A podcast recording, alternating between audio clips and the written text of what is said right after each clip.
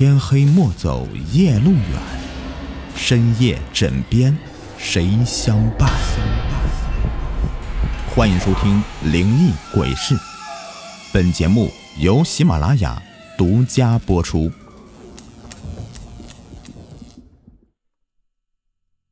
Hello，你们好，我是雨田。今天的故事的名字叫做《人皮面膜》。加班回来的路上，萧静迷了路。这是他第一次来这公司上班。四周漫起了雾，很快的就看不清路了。他心里有点恐慌，不知怎么的，他来到一个小酒馆，这里面的灯光很昏暗，有些男女啊走来走去的。那些人呢，全都是一模一样的面孔，脸很白很白，没有表情。他心里面突然冒出一个词：人皮面具。两个女人张牙舞爪的向他靠近，突然的，就掀开了脸皮。萧静哇的一声尖叫声，从睡梦中惊醒过来，全身都是冷汗。还好，那不过是个梦。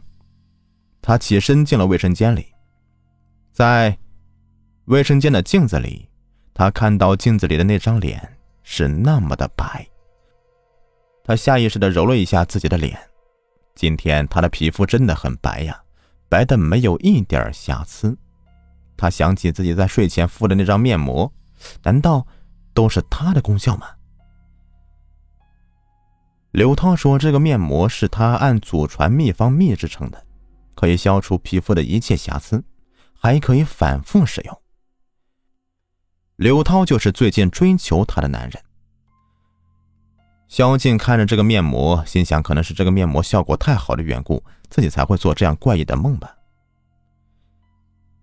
第二天醒来呀，他又仔细的照了照镜子，发现自己比原来漂亮多了。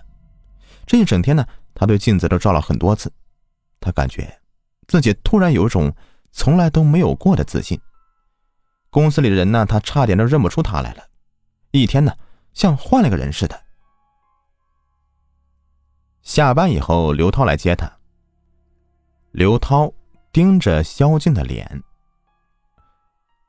效果不错啊，你更美了。萧静脸红了，啊，谢谢你的面膜。刘涛笑了，啊，今天去我家吧，来尝尝我的厨艺。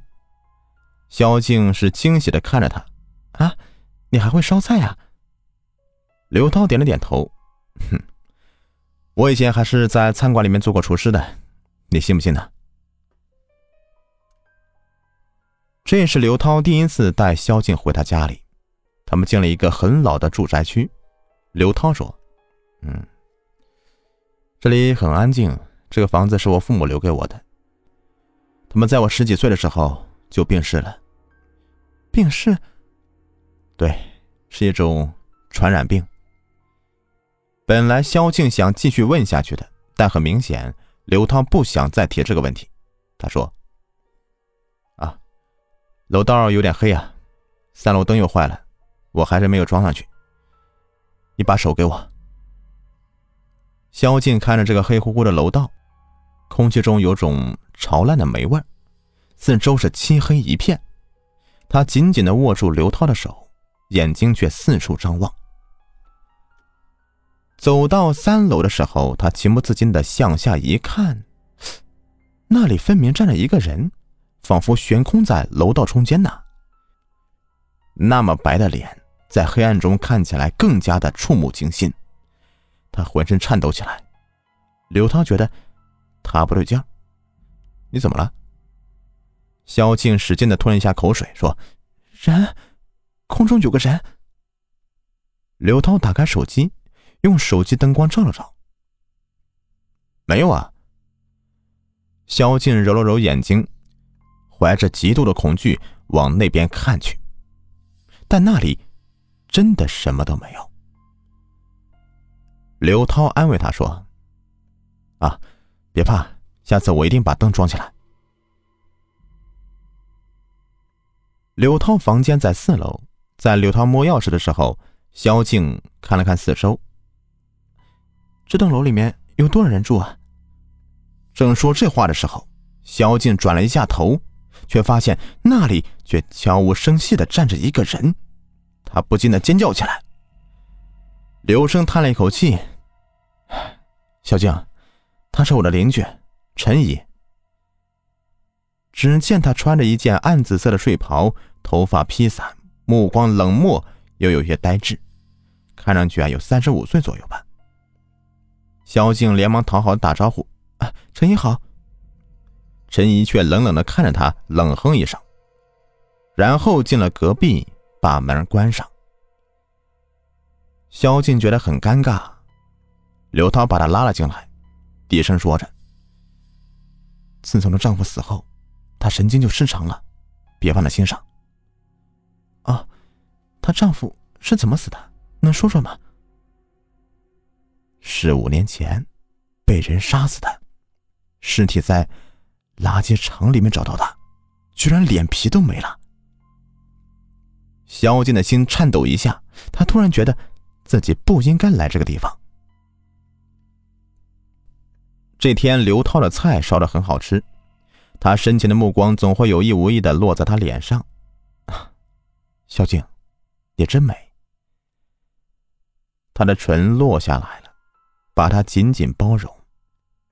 只是，当萧静的目光无意中透过窗户看到对面阳台上，那个陈怡正目光呆呆的盯着他。萧静发现自己每天都必须用那种面膜，这一天不用就脸上难受。只要一敷上它，什么症状都会消失，而且变得是洁白光滑。这天，找不到那张面膜了，便问老妈：“妈，有没有看到那张面膜呀？放在卫生间的柜子上面呢？”“哦，那张呢？你不是用过了吗？我把它扔了。”萧静冲了出去。很快的，又极为沮丧的空手回来。这种面膜戒掉也好吧，就算没有现在漂亮，心里至少也不会那么恐惧呀。但是第三天醒来，萧静吓了一跳，脸上居然有溃烂的迹象。而刘涛这几天呢都关机，根本就联系不到他，马上给公司打电话请假，然后戴了一个大墨镜，直奔刘涛住处。出租车上播报新闻说，本城连着有几个少女用了神秘面膜以后导致毁容，然后又失踪。他又全身颤抖了起来。司机把他送到老宅区，给他找钱的时候，目光盯住了他的脸。你，你脸上怎么了？小静逃似的跑向那栋楼，到了三楼的时候，他的内心有着无以名状的恐惧。甚至感觉那个悬空的人正在死死的盯着他，他不敢回头看。借着手机的光亮，他飞快的跑了上去，敲敲门。门无声的开了，里面没有任何人。他想，或许这个房子里面还有那样的面膜呢。于是他便四处找了起来。在刘涛的房间里，他找到一个相框。里面是与刘涛合影的一个女人，看上去极为亲昵。仔细的看着那个女人，他感觉全身的血液都在凝固了。那个分明就是陈怡呀！照片里的她是看上去又年轻又漂亮。萧静觉得这个事情并非他想象那么简单的，隐约嗅到从一个紧闭的房间里面传来一种强烈的不好闻的气味。这令他想去探个究竟。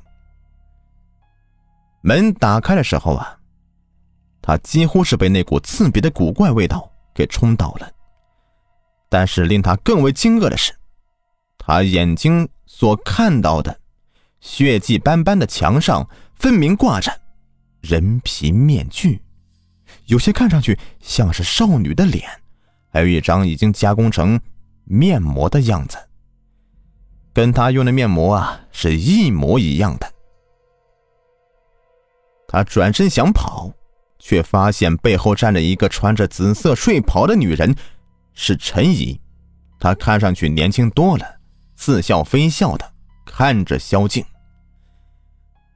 我要你的脸。